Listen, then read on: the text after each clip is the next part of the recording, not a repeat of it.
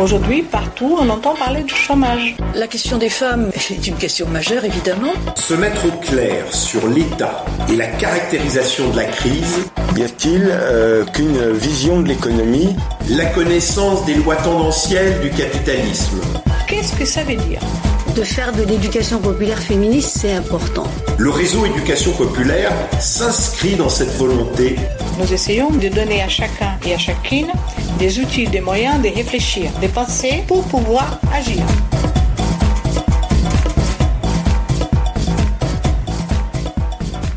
Alors pour faire euh, cette émission, j'ai appelé un parasite.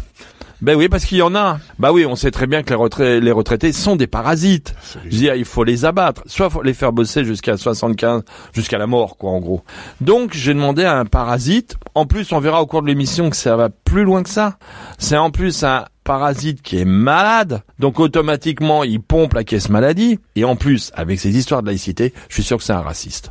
Ah, j'ai oublié de dire comment il s'appelait, il s'appelle Bernard Tepper. C'est pas la première fois qu'il vient, mais là, je trouve que pendant les vacances, il a un peu cumulé. Alors je te propose qu'on qu'on parle du parasite de la retraite. T'es à la retraite, toi? Absolument. Donc c'est toi qui coûte cher. Tu peux pas disparaître rapidement, quoi? Non, parce que si tu veux, on n'arrête pas de nous dire, les gens qui sont à la retraite devraient continuer à bosser. Au moins, ça donnerait du fric à tout le monde pour la retraite. Ou sinon, euh, franchement, euh, ce qui touche, c'est quand même des privilégiés. Faudrait qu'ils se calment un petit peu. Donc la seule solution, en vérité, c'est soit les faire travailler longtemps, soit les tuer. Tu préfères quoi? Bah écoutez, moi je préférerais qu'on réfléchisse sérieusement au problème. Pourquoi? C'est pas sérieux de dire que le fait que il y a un... d'abord on vit plus longtemps, donc bien entendu qu'il y a un problème de retraite. Non mais parce que ce, ce raisonnement, euh, ce raisonnement que tu que tu défends, oh, je sais que c'est pas, j'ai pas une grosse défense Bernard. Ah, euh, bon, c'est lié en fait. Euh, tout dépend de savoir qui parle. Lorsque on, a comme objectif que l'augmentation du taux de profit dans le circuit économique, eh bien, on aboutit en fait à, ce que tu viens de dire. Et si on est vu dans le Parisien. Hein. Oui, oui, mais bien sûr. Mais il n'y a pas que le Parisien d'ailleurs. Hein. Il n'y a pas que le Parisien à partir du moment où tu trouves ça normal, c'est-à-dire tu trouves normal que dans un système, euh, eh bien, il y ait une minorité de gens dont le but c'est de d'augmenter le taux de profit et pour ça d'utiliser euh, d'autres personnes qu'on appelle des salariés. Voilà. À partir du moment où tu prends ça comme intangible, comme un dogme, hein, comme la croyance religieuse, ça oh ne discute pas. T'attaques déjà la troisième partie là. voilà.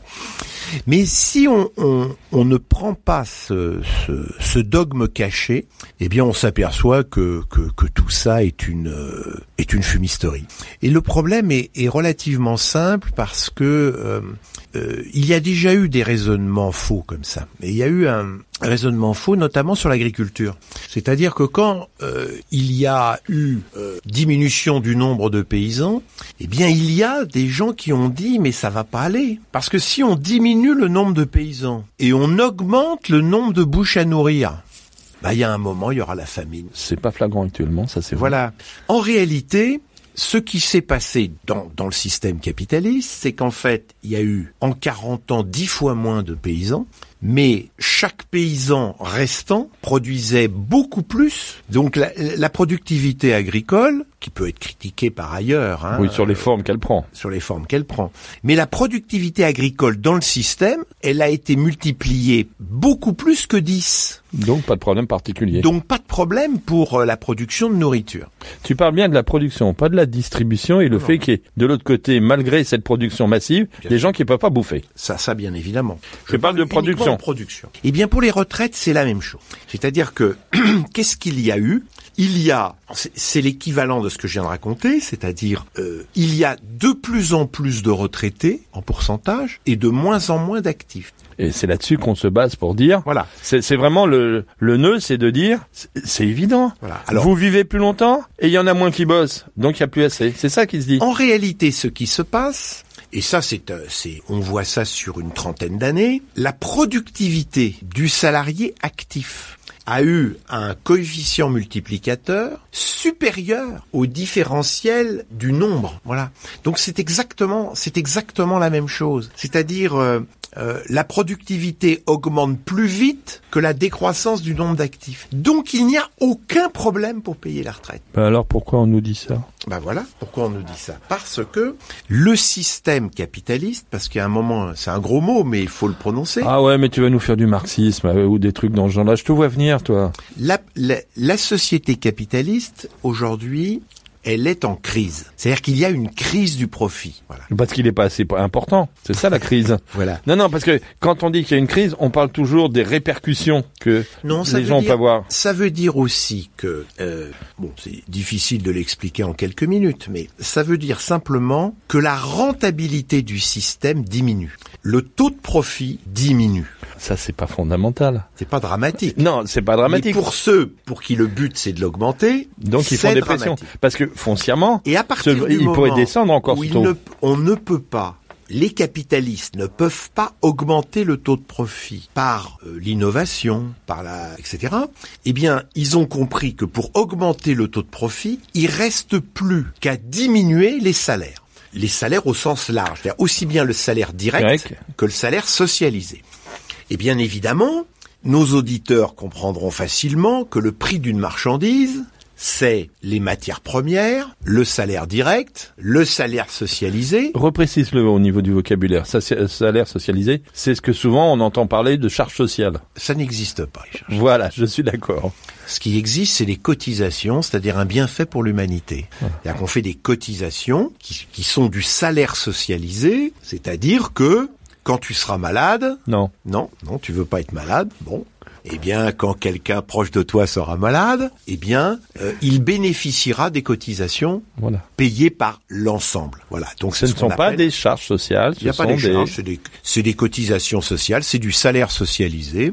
Et en fait, en réalité, dans le capitalisme, il y a les matières premières, le salaire Direct. direct et socialisé et le profit. Après, il y a un débat politique pour savoir s'il faut où, où est le, le curseur entre salaire et sa- salaire socialisé. Bon, donc si évidemment on a plus de salaire direct, eh ben on a moins de salaire socialisé. Si on a plus de salaire socialisé, on a moins de salaire Ouais, direct. mais il y en a encore un autre là à droite là qui s'appelle le profit. Voilà. Alors, quand tu lis Le Parisien, quand tu lis Le Figaro, quand tu lis Le Monde, quand tu lis Le Nouvel Observateur, quand tu lis ou quand tu écoutes TF1, France 2 et, et les autres, le dogme qu'ils ont, c'est le profit ne doit pas diminuer. Ah, mais ça, nos politiques aussi qui sont au gouvernement actuellement, ils le disent. Ah bah, c'est des néolibéraux, hein, Ah, c'est des néolibéraux identiques aux autres. Là, il n'y a pas n'importe comment depuis 30 ans, le, le néolibéralisme a fait que chaque gouvernement a fait pire que le précédent.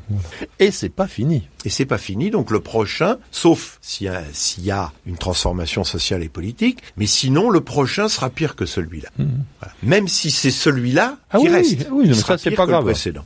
Bah, au début il n'y avait pas Macron, maintenant il y a Macron, mais bien sûr il y aura pire que Macron euh, dans le prochain dans le prochain gouvernement. Donc revenons Hmm. au, au problème de la retraite. Le problème est très simple. Ce qui s'est passé depuis 30 ans, nous sommes passés d'une d'une situation où les salaires représentaient 70% de la richesse. Quand je dis salaire, c'est salaire direct, Direct plus et- salaire socialiste. Et les profits, c'était 30%. Il y a, il y a une trentaine d'aides. Pas mal. Déjà beaucoup. C'est même déjà trop. Bon. Mais c'était 70-30. Aujourd'hui, c'est 60-40. Et demain, 50-50. Et demain, effectivement, il n'y a pas, il a pas, si Il n'y a pas de raison euh, particulière pour, s'il n'y a pas un mouvement social, pour que ça baisse. S'il n'y a pas un mouvement social et politique qui arrête ce système-là, ça ira jusqu'au bout. Et ça ne s'arrêtera pas parce que le système, c'est pas que les gens sont méchants. En fait, les, les patrons, euh, le président de la République, qu'il soit Sarkozy, Hollande ou n'importe Même qui, combat Pareil, c'est la, c'est- c'est la même chose. Hein. Ils jouent entre eux. Hein. Que ça soit, c'est pas le fait qu'on remplace un néolibéral méchant par un néolibéral gentil, ça reste toujours du néolibéralisme. Il est obligé de faire la même chose. Oui, tant qu'il n'y a pas de décision de changement de système économique, de toute façon, Voilà. rien ne peut bouger. C'est exactement ça. C'est exactement ça. Et bien évidemment, la seule façon euh, de répondre à la crise du profit dans le système capitaliste, que les dirigeants soient gentils ou pas, qu'ils aient de la volonté ou qu'ils en aient pas, la seule façon c'est baisser les salaires. Donc soit baisser les salaires directs, soit baisser les salaires socialisés, ou alors, encore mieux, baisser les deux. Donc par exemple, quand on remplace un fonctionnaire par un CDI, c'est un abaissement de salaire. Quand on remplace un CDI par un CDD, c'est encore un abaissement de salaire. Lorsqu'on remplace un CDD par un précaire, c'est encore un abaissement de salaire vu dans la masse globale. Voilà. Et bien évidemment, si on veut baisser le salaire socialisé, eh bien, ça veut dire qu'il faut baisser les retraites, il faut baisser les remboursements assurance maladie, il faut baisser les allocations familiales.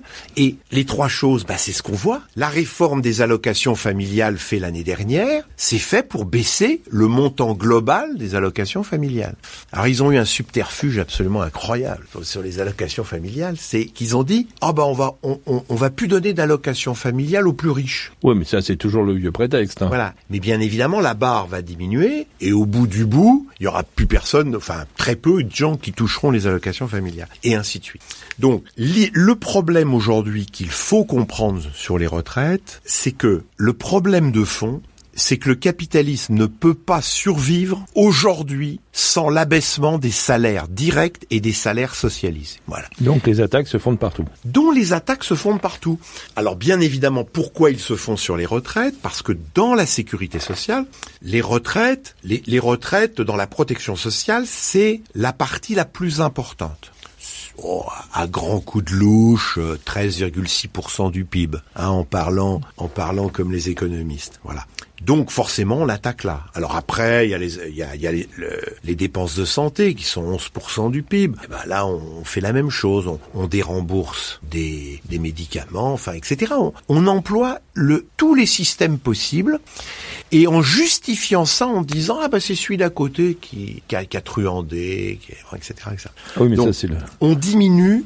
L'idée, c'est celle-là. Voilà. Et euh, donc sur les retraites, euh, nous sommes dans un dans un système où quels que soient les dirigeants néolibéraux, les gentils et les méchants, eh bien, à partir du moment où on garde les mêmes rapports le même rapport social de production, on garde euh, le fait qu'il y en a qui sont propriétaires du capital et d'autres qui ne peuvent vendre que leur force de travail, eh bien, ce système capitaliste a été capable pendant plusieurs siècles d'augmenter le taux de profit par de l'innovation, il n'est plus capable de le faire. Voilà. Et ça, les vieux barbus du 19e siècle l'avaient prédit, sauf que ils l'avaient prédit un peu vite. Voilà. C'est-à-dire que ils ont pensé que leur analyse euh, montrait que le taux de profit allait baisser rapidement. En fait, non. Euh, c'est maintenant que ça se passe.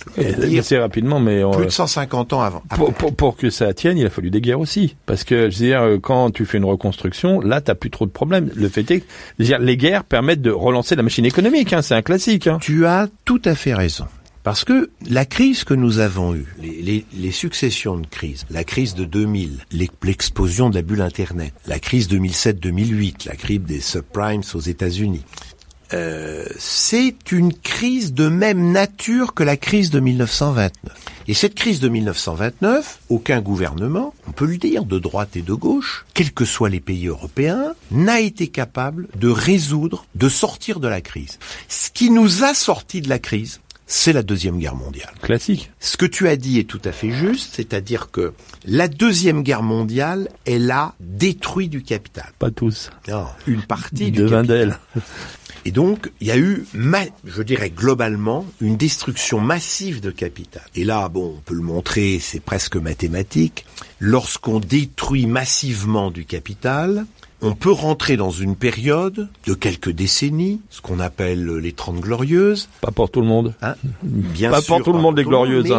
Globalement, Oui, parce que pour quand je dis pas pour tout le monde, bon, c'est par rapport aux salariés ou aux ouvriers, hormis qu'ils ont récupéré quelques miettes. Voilà. C'est-à-dire qu'il y a eu, il y a eu des, des organisations, notamment syndicales, euh, qui ont, se sont bataillées pour le partage du, des gains de productivité. Et il y a eu partage des gains de productivité parce que le taux de profit augmentant fortement, euh, Oui, le capital pouvait en lâcher un petit peu, quoi. il en lâchait un petit peu. Donc euh, voilà, dans ces périodes-là, euh, l'action syndicale, je dirais, euh, agit de telle façon que euh, y a partage de gains de productivité. Aujourd'hui, les gains de productivité sont beaucoup plus faibles. Donc donc euh, voilà, donc aujourd'hui c'est plus possible. Donc le, le- les dirigeants du capitalisme bah, sont de plus en plus durs. Alors revenons sur la guerre.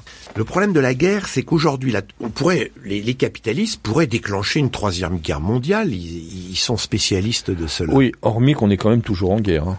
Oui, On peut pas dire que la- depuis la deuxième guerre mondiale, il y a eu un arrêt de la guerre. hein. Non, mais ce qui se passe, c'est que il peut plus y avoir de guerre mondiale parce que le niveau des armements est tel Oui, ça pourra mettre à zéro rapidement. Voilà. Donc, comme le niveau des armements n'est plus aussi bas qu'en 1939, ils peuvent plus se permettre ça. Donc, qu'est-ce qu'ils font? Ils déclenchent des guerres, mais pas dans les, pas dans le centre, pas dans le, le centre du pouvoir capitaliste. Ils exportent quoi. c'est voilà, c'est pas au Japon, c'est pas aux États-Unis et c'est pas en Europe de l'Ouest. Voilà. En Europe, on a eu la guerre, euh, la, la guerre de Yougoslavie, euh, c'est une guerre euh, voilà, entre impérialisme de la simplement ces guerres locales détruisent un peu de capital, mais pas assez pour relancer le capitalisme. Voilà, c'est ça le, le, le problème. C'est-à-dire que le niveau des armements leur empêche d'utiliser la troisième guerre mondiale. Donc, Qu'est-ce qu'ils utilisent? Il y a des déclenchements de, de, de guerre, je dirais, locales.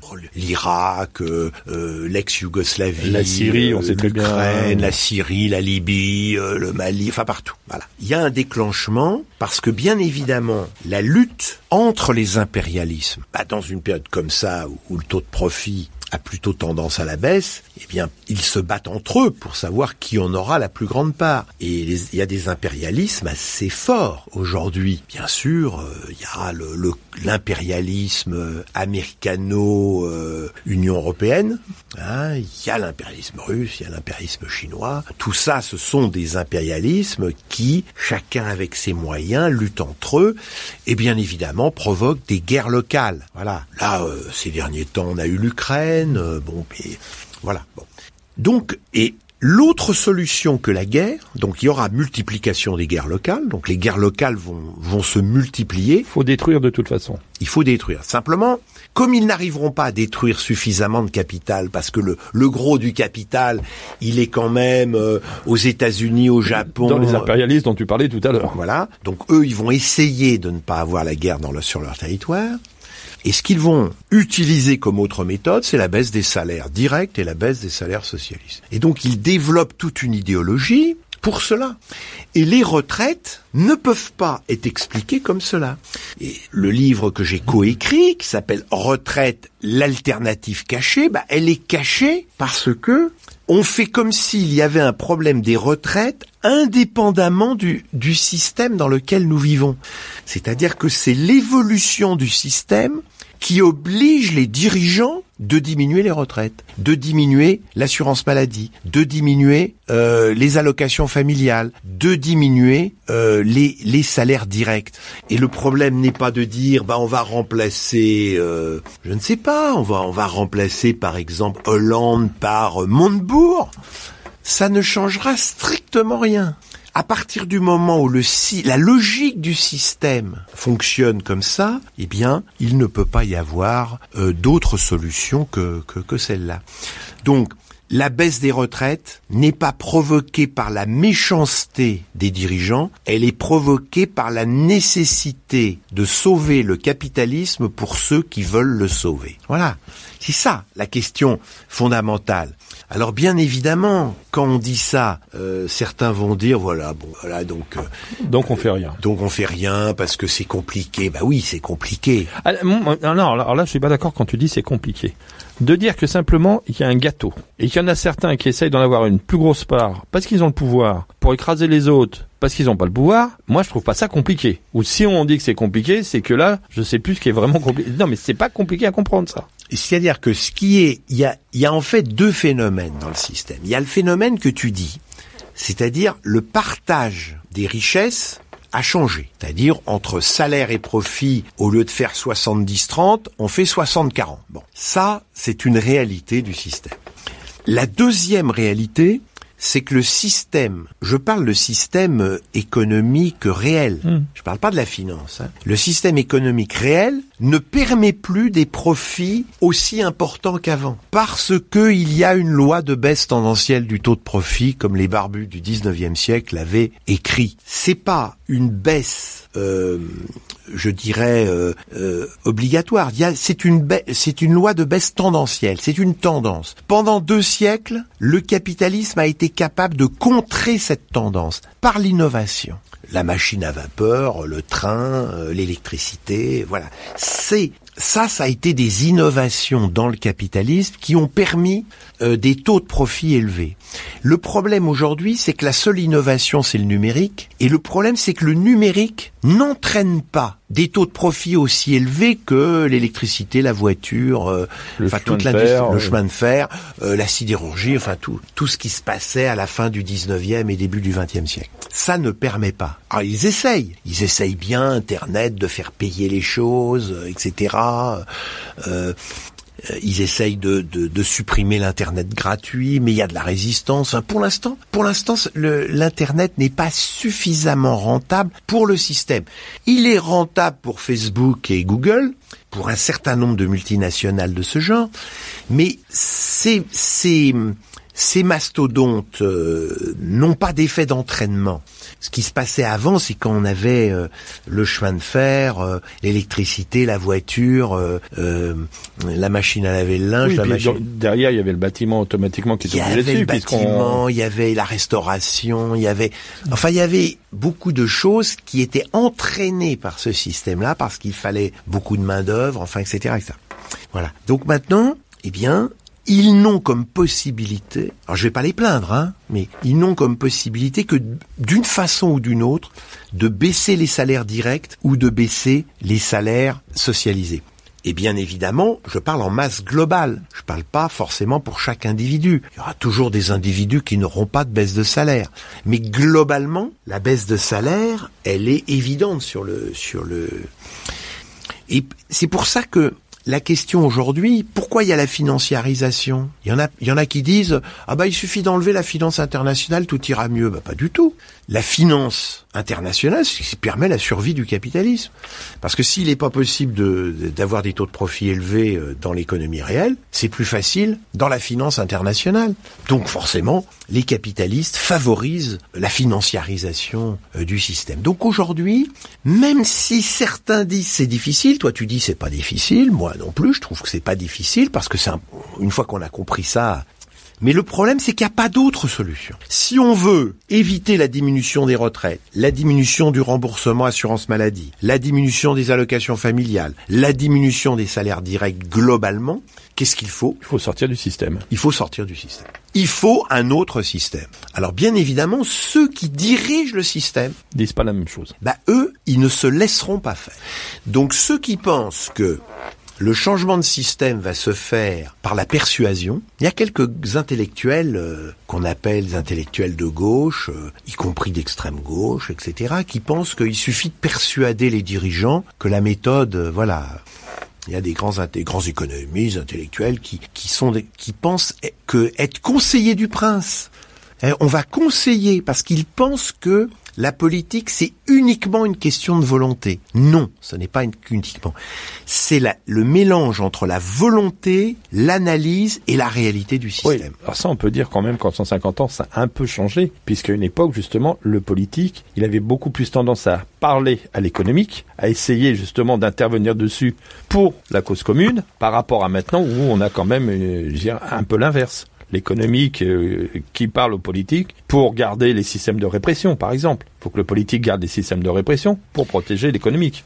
À partir du moment où les dirigeants du système vont vouloir perpétrer ce système, que la perpétuation du système n'est possible que par la diminution globale des salaires et des salaires socialisés, que petit à petit, les dix salariés, bah, de plus en plus, vont ne pas être d'accord, obligatoirement, les dirigeants utiliseront la répression. Ça va à l'affrontement. Quand ils vont, lorsqu'ils arrivent à, grâce à des syndicats, euh, je dirais de collaboration, à développer l'idée que c'est normal qu'on baisse les retraites, Et que les syndicats signent.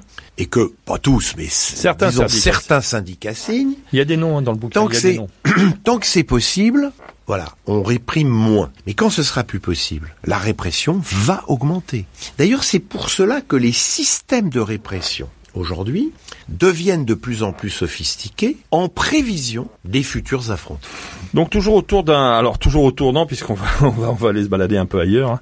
Des retraites, l'alternative euh, cachée, hein, un petit livre des éditions Sileps, un livre collectif, donc avec euh, Bernard Tepper qui aujourd'hui est présent. Alors je voudrais que on vient, on vient de parler un peu des retraites. En réalité, tu as parlé beaucoup plus loin que les retraites. Ça, faut être honnête. Ah, je voudrais d'abord que tu me parles d'un, d'un truc qui s'appelle le corps. J'ai découvert.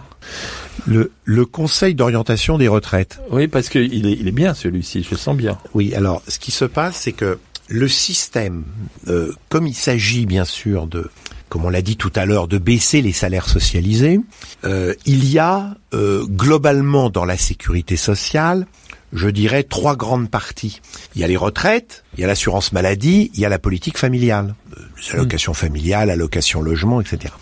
Sur chacun de ces de ces parties, on a créé, on a créé, le système a créé des hauts conseils qui sont chargés. Des penseurs. Voilà, exactement. Ça me fait toujours peur, ça. Bon, donc des gens qui qui sont qui qui sont là pour étudier et qui sont là pour conseiller les les pouvoirs publics. Alors, on a fabriqué pour les retraites le corps, Conseil d'orientation des retraites, pour l'assurance maladie, le HCAM, Haut Conseil pour l'avenir de l'assurance maladie, Pour l'avenir, ça fait peur. voilà, et pour la politique familiale, le Haut Conseil de la famille, HCF. Voilà. Je siège actuellement d'ailleurs au Haut Conseil de la famille, donc euh, je, je, je sais de quoi je parle. Ah, donc c'est à cause de toi. Oui, Absolument. Bien évidemment, la composition de ces hauts conseils, elle est, dit, elle est décidée par les pouvoirs publics. Donc, Et qui sont, qui, oui. c'est un cheval, une alouette. Voilà. C'est la répartition, c'est celle-là. C'est-à-dire, euh, c'est organisé de telle façon que euh, la grande majorité sont favorables au néolibéralisme. Mais Voilà. qui sont ces gens-là? Ils sont nommés comment? Ils sont nommés par décision du Premier ministre. C'est donc un arrêté du Premier ministre qui donne la composition. Alors, vous prenez par exemple, euh, eh bien, on, on- il y a, il y a dans euh, cette composition, je dirais, des gens, ils sont obligés de les mettre. Bon, alors, ils mettent le patronat, ils mettent les organisations syndicales dites représentatives, et puis ils mettent des gens de l'administration qui eux font, les font les études, et ils mettent ce qu'on appelle des PQ, des personnes qualifiées, nommées par le pouvoir politique, qui sont censées être les bacs plus 35 du, du secteur incriminé. Voilà. Alors bien évidemment, Donc toi, tu es nommé au, sein du MEDEF. Moi, j'en doutais un peu. Non, non, je suis, je suis en fait représentant de d'une petite association familiale parce que le mouvement familial est représenté en tant que tel. Et moi, je suis nommé par euh, euh, l'Union des familles laïques, c'est-à-dire euh, l'association la plus laïque et la plus à gauche du mouvement familial. Et donc, je suis un des 50. Voilà. Mais en réalité, le rapport de force, c'est un rapport de force extrêmement déséquilibré. Alors, vous voyez, on dit par exemple, il y en a, il y a quelqu'un qui représente l'Assemblée nationale. Donc bien évidemment, représenter l'Assemblée nationale, ça veut classe. dire un député euh, UMP, euh, les Républicains et un PS. Bon, c'est-à-dire deux néolibéraux. Voilà. Euh, euh, on veut représenter bon les les différentes assemblées euh, des maires, des, des des conseils généraux, tout ça, tout ça, ça c'est présent là, mais c'est toujours les mêmes derrière, hein, toujours les mêmes. Le mouvement syndical, petit à petit, il est diminué, il est faible. Par exemple, dans le Haut Conseil de la famille, euh, il représente euh, euh, moins du tiers de, l'ensemble. Voilà, avec toutes ces toutes ces composantes que, que l'on connaît, puisque il y a que les syndicats dits représentatifs qui sont qui sont là. Donc voilà. Alors, il y a quand même un avantage, c'est-à-dire de, C'est- quand même du conseil, de toute façon. C'est pas du décisionnel. ah non, non, c'est du conseil, c'est du conseil. Mais ça sert de moyen idéologique. Parce qu'il y en a qu'on dit, le conseil d'orientation des retraites a estimé que... Oui, c'est une caution. c'est une caution. Donc ça veut dire, des- ils ont, ils ont mis des bacs, des bacs plus 35 néolibéraux à l'intérieur. Alors, ce qui est quand même intéressant, c'est que les chiffres sont les chiffres, c'est-à-dire qu'ils peuvent pas maquiller la réalité. Ce qui fait que nous, notre rôle, c'est nous regardons les études du corps, nous n'avons pas les moyens, notamment euh, qu'ils ont eux, pour faire ces études. Et ils donnent un certain nombre de choses. Donc nous, on reprend les études du corps sur la partie qu'ils n'ont pas pu maquiller, et bien sûr, on dénonce euh, je dirais, les interprétations qu'ils font de leurs propres études. Voilà. Donc évidemment. Oui, parce que justement dans le livre on voit il y a des scénarios différents à partir de chiffres. voilà, On essaye de, de voir un peu. voilà, parce qu'en fait, ils, ils sont obligés de partir du réel quand même. Donc euh, ils peuvent pas, euh, voilà, ils sont Ah, par exemple, il y, y en a une qui est intéressante, c'est l'accroissement de l'espérance de vie. Bah, ça date pas d'aujourd'hui. Donc, à partir de là, c'est vrai qu'on peut aller à l'encontre de ce qui, de ce qui se dit actuellement, qui dit comme l'espérance de vie euh, s'accroît, donc les retraites posent- sont en problème. C'est pas alors, vrai. Alors, c'est c'est d'autant plus pas vrai que le problème, c'est pas l'espérance de vie augmente, donc il y a plus de retraités. C'est pas ça le problème. C'est la sécurité sociale s'est développée, donc l'espérance de vie a augmenté. Et Bah, faut supprimer la sécurité sociale. mais ils, ils sont en train de le faire. Ah bon, tu me rassures. Voilà. Donc le problème, le problème est là, c'est-à-dire que les chiffres, par exemple sur l'espérance de vie, ils donnent, ils donnent un chiffre global. Ce chiffre est juste. Par contre, ils, ne donnent pas les chiffres, en tout cas ils les mettent pas suffisamment en exergue, que par exemple l'écart, l'espérance de vie entre un ouvrier et un cadre supérieur est passé de 6 ans à 7 ans. Donc les inégalités sociales en termes d'espérance de vie, elles sont de plus en plus inégalitaires. Donc globalement, il y a une amélioration, mais lorsqu'on regarde, on s'aperçoit que c'est plus compliqué. Je rappellerai par exemple qu'en 2012, pas vieux ça, hein, il y a eu une baisse de l'espérance de vie des femmes. Ah ça, ça pas TF1 et France 2 en ont pas parlé. Hein. Euh, voilà, Euh, les grands journaux non plus. Et pourquoi il y a eu une baisse de, de, l'espérance de vie des femmes? Tout simplement qu'entre le 1er février et le 15 février 2012, il y a eu un froid extrêmement important. Et euh, bah, il y a beaucoup de femmes qui, comme elles vivent plus longtemps, elles sont plus nombreuses dans les maisons de retraite. Et dans les maisons de retraite euh, où il n'y a pas suffisamment de personnel, et ben il n'y avait pas suffisamment de personnes pour les hydrater. Et donc il y a eu un, une Une mortalité mortalité, importante. importante des, des vieilles femmes qui étaient dans les bon. Et tout ça s'est retrouvé dans l'espérance de vie des femmes qui est supérieure à celle des hommes, mais, mais qui a diminué à cause, je dirais, du- d'une mort massive euh, des femmes euh, dans les dans les maisons de retraite et ou également chez elles lorsqu'elles étaient toutes seules. Voilà. Le problème qu'il y a, c'est que si on baisse les retraites, on baisse l'assurance maladie, on baisse la politique familiale, il y a un moment où l'espérance de vie, pour l'instant l'espérance de vie, continue globalement à augmenter, mais elle augmente moins vite qu'avant. Et elle, euh, et elle diminue pour certaines catégories de la population. Simplement, là où c'est compliqué, c'est que les médias que les dirigeants politiques et patronaux contrôlent ne parlent que du chiffre global. Voilà.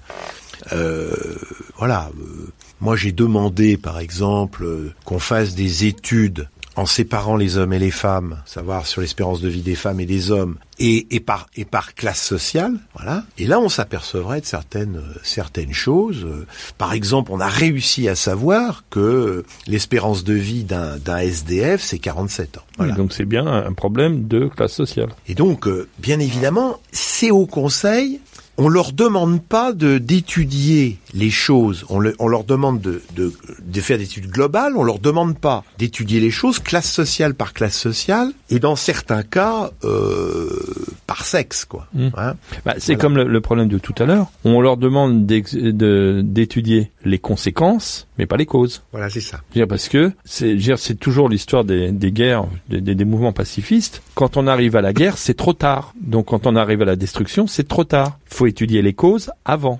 Mais les causes, eux, ils les connaissent, c'est pas un problème. Le pouvoir connaît les causes. Tout je parle du pouvoir politique comme économique. Il connaît les causes, mais il va pas en parler de ça, ça l'intéresse pas. Surtout, il va pas en parler d'ailleurs. Le problème de la guerre, c'est que la guerre, c'est la continuation de la politique par d'autres moyens. C'est tout. Voilà. C'est effectivement euh, une guerre euh, apparaît quand on n'est pas capable d'agir sur les vraies causes, et à ce moment-là se, se développent des guerres. Et les guerres ont des conséquences. Hein. Mm. De la, la crise des migrants euh, aujourd'hui, euh, elle est liée au fait que les, dirigeants euh, ont joué les cow-boys en Libye, en Syrie, en Irak, partout. Quoi. Voilà. Et voilà, donc maintenant, maintenant ils, ils- ils auront à gérer euh, la crise des migrations internationales. C'est là qu'on voit se développer les murs. On a beaucoup parlé du mur entre Israël et Palestine qui se montait. Là, on en voit d'autres qui se montent, hein, Hongrie ou là. On a rarement parlé du mur entre les États-Unis et le Mexique, puisque là, il y a quand même quelque chose d'assez fabuleux. Donc, on arrive à des, à des éléments qui étaient des images il y a 20 ans. C'était euh, la citadelle, euh, je veux dire, qui se protège par des murs, quoi. Voilà. Donc C'est des fait, images qu'on donnait qui avaient l'air ridicules, mais quand on voit matériellement maintenant les murs se monter, on est là-dessus. donc en fait, euh, voilà. Donc les- ces hauts conseils, euh, pour nous qui militons contre ce système, c'est intéressant parce que ça nous donne des chiffres, des analyses. Ça nous permet euh, après de critiquer ces analyses. Bon, c'est au moins quelque chose euh, parce qu'il y a quand même des, des, des chiffres et des choses qui sont justes, qui sont qui sont dites. Bon, mais mais c'est toujours biaisé, toujours euh, voilà, c'est toujours biaisé quand on dit euh, voilà, euh, l'espérance de vie augmente, bah voilà, pour les SDF elle augmente pas. Euh, pour les femmes en 2012 elle a diminué. Oui, pour les retraités, euh, ils, ils touchent plus, trop d'argent. Euh, il y avait six ans d'écart entre l'espérance de vie des ouvriers et les employés, je- euh, des, des, des cadres supérieurs. Et ben aujourd'hui, c'est sept ans. Et si ça continue comme ça, ce sera huit ans et bientôt neuf ans et ainsi de suite. Voilà. Est-ce qu'on est d'accord sur d'aller euh, vers un système aussi inégalitaire? Voilà, c'est ça la, question qui est la question qui est posée. Et pour les catégories majoritaires qui sont les ouvriers et les employés, je rappelle que les ouvriers et les employés dans un pays comme la France, c'est 53% des Français. Hein, on dit ah, il y a plus de classe ouvrière, il y a plus. Bon, il suffit de regarder l'Insee, les, les, les catégories, 53%. Voilà. On dit ah bah il y a plus que des couches moyennes. Ah bah oui, mais on regarde l'Insee, ah bah les couches moyennes c'est seulement les couches moyennes salariées, c'est seulement 39% de la population. Oui, et en plus, quand on parle de couche moyenne, il y a des écarts dedans. Hein. Les couches moyennes intermédiaires 24%, les cadres 15%. Voilà. Donc donc les chiffres sont connus, simplement ils sont euh, maquillés par des par des hauts conseils qui euh, qui sont organisés de façon euh, voilà où, où il y a une démocratie euh, qui est viciée à la base par sa composition, par des médias qui ne sont pas objectifs, voilà, sauf quelques médias. Bon, je suis invité dans l'une d'entre elles. euh, Il y en a quelques autres, hein, y a- mais il y en a peu, quoi. Il y en a peu où on peut dire euh, l'espérance de vie des femmes a diminué en 2012. Personne peut contrer ça, sauf que dans les grands médias, on ne le dira pas. On a parlé de la canicule de 2003, on n'a pas parlé du grand froid et, et de l'incapacité d'une partie des maisons de retraite de gérer un grand froid avec des personnes euh, extrêmement vulnérables. Voilà. C'est qui?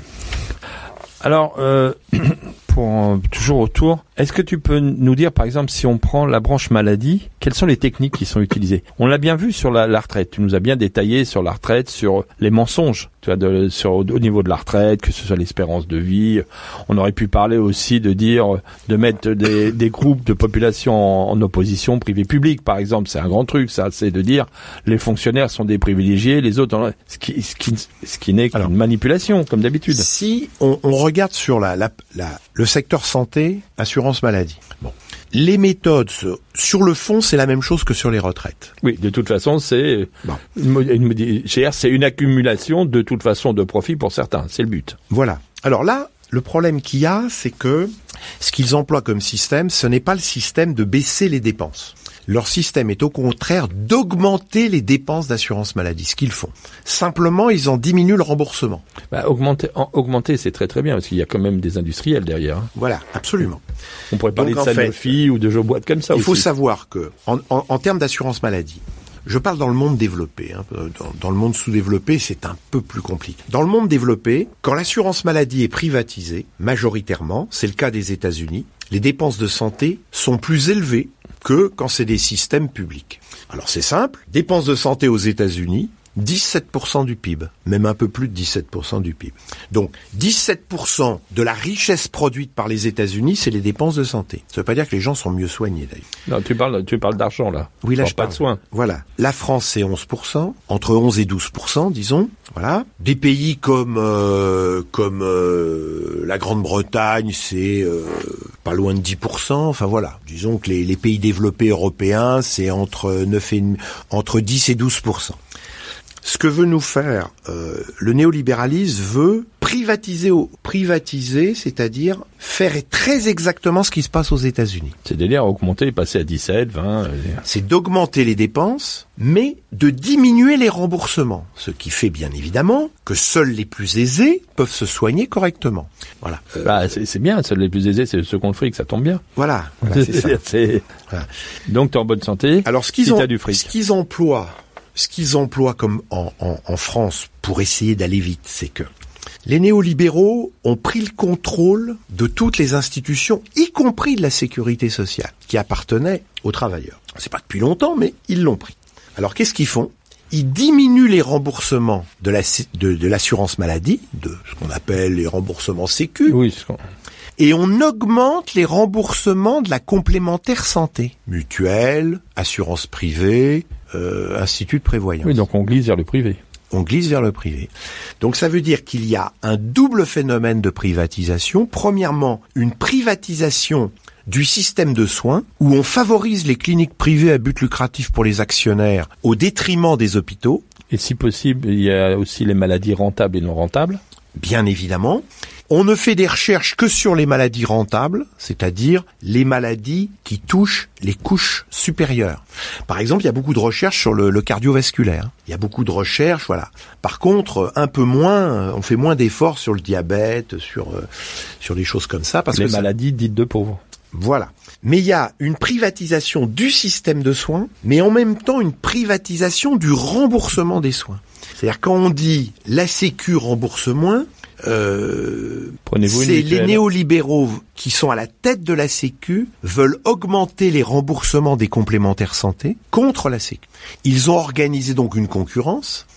C'est-à-dire que euh, on dit par exemple à un salarié, on lui dit bah au lieu d'avoir un remboursement, euh, par exemple sécurité sociale euh, 100%, bah, vous aurez un remboursement une partie par la Sécu et une partie par la complémentaire santé. Il faudra donc Payés en plus. payer en plus la complémentaire santé. Par contre, ce qu'on oublie de dire, c'est-à-dire sur, sur TF1 et France 2, ce qu'on oublie de dire, c'est que les frais de gestion des complémentaires santé sont d'environ 15%. C'est-à-dire pour 100 euros de rentrée, il y en a 85 qui sortent, alors qu'à la Sécu, c'est 4 à 5%. Donc, chaque fois que l'on paye moins à la Sécu et plus dans les complémentaires santé, le salarié y perd. En fait, l'intérêt du salarié, c'est de ne payer qu'à la Sécu. Seulement, le problème, c'est qu'il y a un attachement un peu à la Sécu, donc euh, on, on, on diminue la, on essaye de diminuer l'assiette de la Sécu doucement. C'est comme la- le syndrome de la grenouille chauffée, hein, que tu connais. Hein, bon, faut pas chauffer trop vite pour que Mais la elle, grenouille. elle sera cuite à la fin quand même. Elle, c'est ça. Ça, Voilà. c'est certain. Bon, donc ce qui se passe là, c'est ça. Et on joue sur les sur les complémentaires santé qui sont une arme contre la sécurité sociale. Voilà. Avec, oh ici je crois qu'à cette radio on peut le dire, avec la complicité d'une partie importante du syndicalisme qui soutient les complémentaires santé contre la sécurité. Voilà, c'est dit. Donc, quels sont les moyens qui sont utilisés? Ben voilà, c'est ça. On, euh, on favorise, on, dit par exemple, on fait une concurrence entre les hôpitaux et les cliniques privées à but lucratif pour les actionnaires. Simplement, on donne l'autorisation aux cliniques privées à but lucratif pour les actionnaires de pas accepter tous les patients. Qu'est-ce que font ces cliniques? Elles, elles ne prennent que les patients rentables. Les accouchements. Les accouchements pour les catégories aisées, là où on peut faire un peu d'hôtellerie, où on peut, etc. L'accouchement pour les pauvres, c'est pas très rentable. Donc, on le laisse quand même à l'hôpital. Et puis l'accouchement, quand il y a un problème, on appelle le SAMU. Bien évidemment. Ça, c'est terrifiant parce que il y a des femmes qui vont accoucher dans des cliniques privées à but lucratif, ce qu'on appelle euh, de catégorie 1, c'est-à-dire qu'ils ne sont capables d'accoucher que quand ça se passe bien, mais avec des systèmes hôteliers euh, Où on peut faire du fric. où on peut faire du fric. Et puis bien sûr, dès qu'il y a problème, eh bien, euh, c'est ce que tu dis, on appelle le SAMU On appelle le public. et on, on, on, on met, on met ça dans le public de catégorie 3 parce que dans les, les accouchements difficiles, euh, ce sont que les maternités de niveau 3 qui peuvent régler le, le, le problème. Et les maternités de niveau 1 ne peuvent pas euh, régler le problème parce qu'ils n'ont pas les plateaux techniques, ils n'ont pas les compétences. Donc le, le, le 3 dans le privé, dans le public, et le 1 dans le privé. Voilà, voilà, exactement. Comme comme la majorité des accouchements euh, se passent euh, bien, même si la femme souffre, hein, c'est Oui. pas. Oui, mais, Mais- ça, c'est Dieu qui l'a voulu. non, je déconne. Bon, mais disons que euh, un accouchement qui, qui se passe normalement, je dirais, voilà. Et donc, euh, et donc il y a, il y a là une, une, euh, un scandale, euh, voilà. Euh, on a des gens qui sont refusés par les cliniques privées à but lucratif, par les actionnaires, voilà. C'est et on dit à concurrence. Donc pourquoi, pourquoi les services d'urgence des hôpitaux publics sont en crise? En 20 ans, le nombre de personnes qui vont aux urgences a doublé. On est passé de 9 millions d'entrées dans les à 18 millions d'entrées. Pourquoi il y a une augmentation comme ça? Il n'y a pas eu une augmentation, on n'a pas doublé de population, euh, euh, voilà. Eh bien, pour en fait euh, deux raisons. La première et la plus importante, c'est que les gens qui peuvent pas se soigner, Mais ils attendent le dernier moment. premièrement, ils attendent le dernier moment et ils vont là où on les soigne avant de leur demander de l'argent.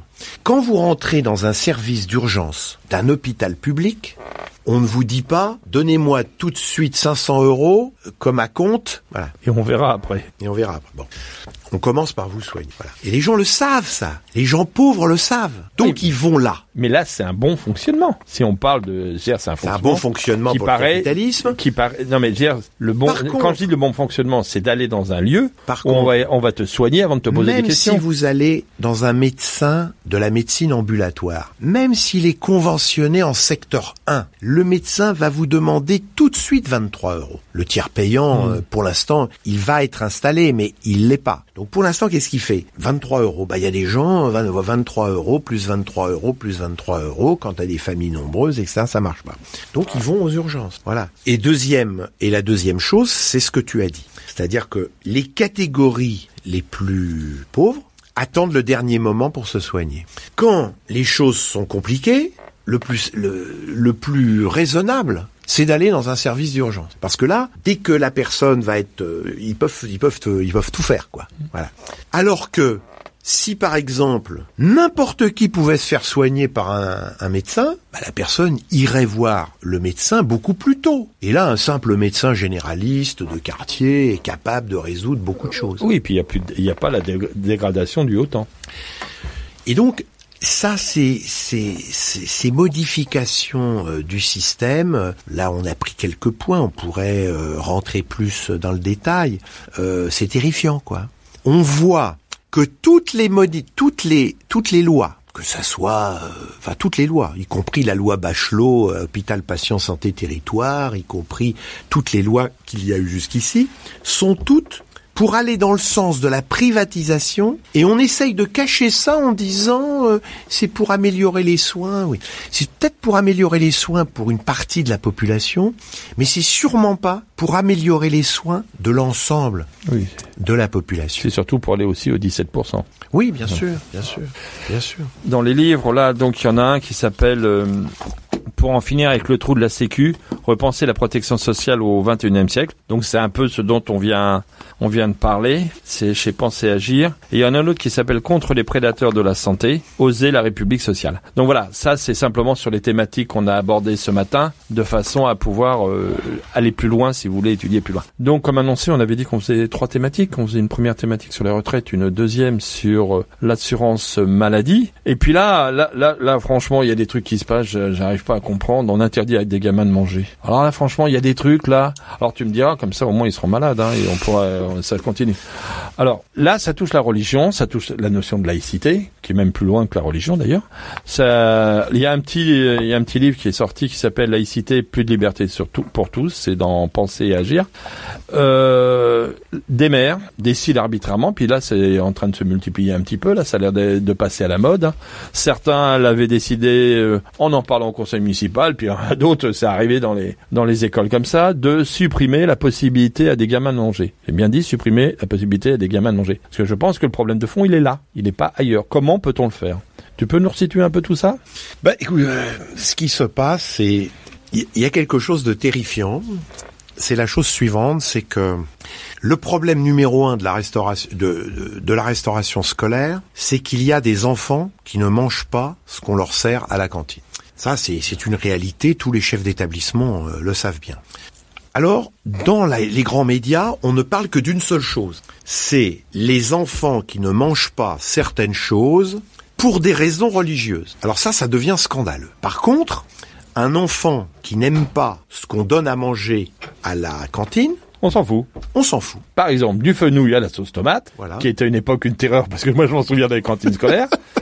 Les gamins n'en mangeaient pas, et ben on n'en avait rien à foutre. Alors, il y a une polarisation sur le sur le fait que les gamins, euh, que la religion n'a pas à, ou certaines religions n'ont pas à imposer, euh, je dirais, euh, des menus. Alors, ce qu'il faut bien voir, c'est que la religion catholique a réussi à imposer que le vendredi on mange du poisson. Et ça marche encore très bien, hein, mine de rien. Voilà. Alors bien évidemment, à partir du moment où la religion catholique arrive à mettre le poisson pour tous, Poisson pour tous, c'est bon. Poisson pour tous euh, le vendredi. On ne voit pas pourquoi le judaïsme et l'islam euh, diraient pas suppression du porc pour tous. Et, On est, on est encore dans la notion du et, pour les, tous. et les végétariens diront euh, suppré- et, et les religions qui qui qui militent. Et les végétaliens, voilà. suppression de tout produit vivant, de Voilà. animal et vivant. En réalité, euh, toutes les solutions, c'est-à-dire la solution euh, je supprime le porc. Et pourquoi supprimer le porc? J'impose le poisson. J'impose le poisson. Euh, je propose des mesures vé- végétariens pour tout le monde. Il y a des municipalités qui l'ont fait. Bon, tout ça n'a n'a n'a aucun sens raisonnable. Donc c'est autre chose. Ce qui serait raisonnable serait la chose suivante, c'est de dire quel est le problème? Le problème, c'est que les enfants, pour travailler correctement à l'école l'après-midi, doivent manger, bien manger et de façon équilibrée à midi. Ah, C'est ça pour toi le problème? Ah bah alors ça va, ça me rassure. quand- Non mais ça me rassure un petit peu parce que j'ai l'impression qu'on prend plein de, prétextes Alors- pour faire n'importe quoi. Il y a des établissements où il n'y a pas de problème de restauration. C'est des établissements où on donne le choix. C'est euh, voilà, c'est pas très moderne peut-être comme mot, mais donner le choix aux gamins entre deux entrées, deux plats, deux desserts. Alors quand tu dis c'est pas très moderne, ça, ça me fait rire parce que quand tu regardes la, la publicité actuellement et les produits qui sont vendus, tout est fait pour entre entre guillemets l'individu, l'individu, individuel en tant que moi, très fort l'individualisation. Les bagnoles maintenant, t'as la base, tu mets toutes les options pour être différent de l'autre, mais pas pour la bouffe des gamins. Voilà, c'est ça. Alors qu'en réalité, il y a plus de d'enfants qui mangent pas à la cantine parce qu'ils n'aiment pas ce qu'on leur sert que d'enfants dont les parents veulent imposer le fait de ne pas manger tel ou tel euh, tel ou tel euh, euh, mets. Si on veut régler le problème, si on estime que le problème numéro un c'est l'après-midi pour pouvoir travailler à l'école, il faut que les enfants mangent bien et de façon équilibrée à midi, eh bien il faut qu'ils mangent Tout simplement. quelles que soient les raisons. Parce qu'aujourd'hui, on est dans le système qu'un enfant qui ne mange pas parce qu'il n'aime pas ce qui est servi à la cantine, on s'en fout. Par contre, un enfant qui ne veut pas manger du porc euh, ou qui veut manger du poisson, ça devient une affaire internationale dans laquelle il faut faire des débats sans fin euh, dans les grandes télévisions. En réalité, si on installait le système du, du self-service avec un choix pour les entrées, un choix pour les plats, etc., eh bien, on pourrait servir du porc. Mais quand on sert du porc, bah, on met du bœuf ou du poisson ou de je ne sais pas quoi. Et quand on met du poisson le vendredi, on met du porc et du bœuf. Et ben voilà, exactement. C'est-à-dire que, et de telle façon, les enfants, l'après-midi, pourront facilement manger. Donc, la, la méthode laïque, c'est, un, de ne pas accepter je dirais, les, les oukas communautaristes venant de l'extérieur, mais en même temps de nourrir les enfants comme il faut. Mais pour ça, il faut changer beaucoup de choses. Alors qu'est-ce qu'il faut changer? Premièrement, dans la loi française, la restauration du midi n'est pas obligatoire, elle est facultative. Alors bien sûr, il y a une pression populaire pour que pour que mais c'est pas une obligation légale. Eh ben moi je crois que ça doit être une obligation légale. Voilà. Et deuxièmement, il faut que les repas soient équilibrés. Et deuxièmement, qu'il y ait le choix des, des choses. On le sait très bien. Euh, quand euh, une famille part en vacances avec ses enfants en amenant des enfants d'une autre famille, elle sait très bien que certaines choses que ses propres enfants vont manger, l'enfant d'une autre famille, C'est des cultures, c'est de de la culture. Alors j'irais que c'est de la culture locale, c'est de la culture familiale. Très souvent, ça va pas plus loin que la culture Alors, familiale. le surcoût Ah, l'argent, monsieur. le surcoût qu'il y aurait, je dirais, à, a légèrement augmenté le, le coût de, de la restauration du midi est largement compensé par euh, le coût qui est utilisé par tous les débats pour savoir comment faire plaisir à l'islam, au catholicisme et au judaïsme. Parce que ça, ça nous coûte très cher aussi. Et puis la perte coûte très cher aussi. Voilà. Les assiettes pleines qui vont à la poubelle, ça coûte très cher aussi. Voilà. Alors, est-ce qu'on peut penser quand même que ces maires qui ont imposé ce genre de choses ont d'autres idées derrière la tête? Mais bien sûr, mais bien sûr, ce qui se passe aujourd'hui, c'est que Ça s'appelle une instrumentalisation. la laïcité. D'abord, il y a une chose qu'il faut qu'il faut voir, c'est que pendant deux siècles, tout le monde était d'accord sur la définition de la laïcité. Il y avait ceux qui étaient pour la laïcité et ceux qui étaient contre. Mais au moins, on avait un objet commun. Bah, on savait de quoi on parle. Aujourd'hui, tout le monde est pour la laïcité, mais il y a 30 000 définitions de la laïcité. C'est-à-dire chacun a sa propre définition. En réalité, ça cache quoi? Ça cache que la laïcité, c'est un mode d'organisation sociale qui permet la coexistence et le vivre ensemble des gens de cultures différentes, de positions différentes, de, de classes différentes. Voilà. Et il y a deux dérives qu'il y a euh, dans la laïcité. La première dérive, c'est ce que, ce que j'appelle l'ultra-laïcisme anti-laïque.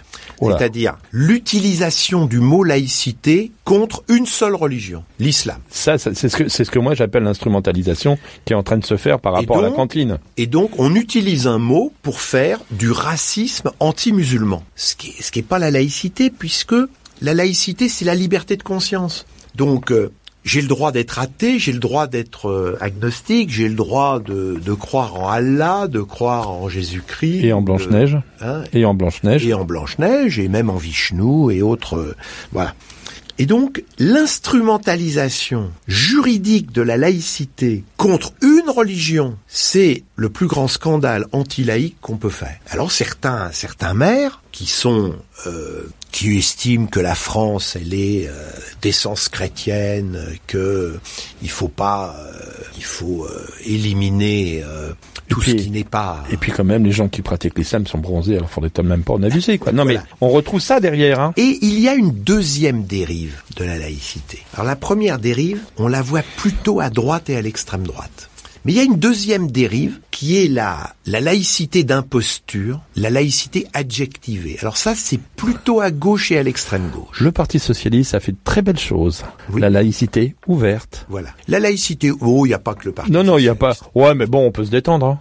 Voilà, mais euh, euh, on trouve on trouve des spécialistes de la laïcité d'imposture ou de la laïcité adjectivée euh, euh, au sein de, de des partis du front de gauche aussi, De l'extrême gauche. de l'extrême gauche. euh, là, c'est encore plus, en général, encore plus plus fort, etc. Bon. Et d'ailleurs, on a même euh, la laïcité d'imposture euh, adjectivée dans les milieux dits libertaires. Absolument. Voilà. Pas tous, hein, bien évidemment, mais il y en a. Voilà. On peut donner des noms. Alors, ce qui se passe, eux, leur position, elle est simple. Leur système de pensée, c'est tout le monde doit s'organiser en communauté avec des droits différents. Et ensuite, on va organiser le vivre ensemble euh, en, en mettant d'accord les chefs des communautés. C'est très anglo-saxon. C'est très anglo-saxon. Mais tu as dit une chose qui m'entraîne sur un point, c'est très anglo-saxon. Et je dirais, euh, les méthodes anglo-saxonnes, euh, euh, les États-Unis, la Grande-Bretagne, c'est quand même des fers de lance du néolibéralisme. hein. C'est-à-dire qu'en fait, le néolibéralisme, il a besoin du communautarisme. Et ça, c'est lié à ce qu'on a dit avant sur l'assurance maladie. Parce que si, petit à petit, à petit feu, on détruit les systèmes de santé et de protection sociale, eh bien, il faut revenir à l'ancien temps où, si on supprime donc le principe de solidarité, bah, faut revenir au principe de charité. Qui est capable de faire de la charité? Les églises. Donc, pour le mal- les malheurs dus à la santé, les communautés religieuses. Qui sont entre autres financés aussi euh, par l'État euh, laïque. hein. Bien évidemment, parce pas- ça, a- leur coûte, ça leur coûte moins cher Bien que... sûr. Voilà. Oui, mais c'est quand même un système, quoi. Hein.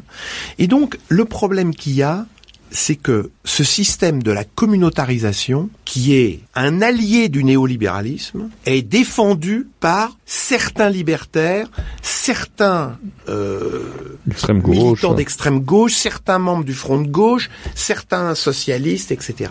Donc c'est scandaleux, c'est-à-dire c'est comme si on se tirait une balle dans le pied, alors qu'on a une alliance planétaire entre les communautarismes religieux et le néolibéralisme. On voit certaines forces euh, de gauche et d'extrême gauche préférer le communautarisme à la laïcité. Donc là, on, on voit bien que la révolution n'est pas demain matin à 8h30. Bon, euh, on va reciter quand même le, le- le petit bouquin justement parce que moi je l'avais lu. Euh, alors donc c'est un, un livre de Bernard Tepper, Laïcité plus de liberté pour tous chez, chez Penser Agir, Chez Éric Jamet. Éric Jamet éditeur, parce que c'est vraiment une globalisation assez intéressante sur ce terme de la laïcité. Et là, on n'a pas d'instrumentalisation à des fins racistes, ce qui se fait actuellement dans les écoles primaires quand on voit les, les ce qui peut euh, dire qu'on interdit des gosses de bouffer, c'est- c'est vraiment lamentable. Eh ben, on va s'arrêter là. Et puis on te dit à une prochaine.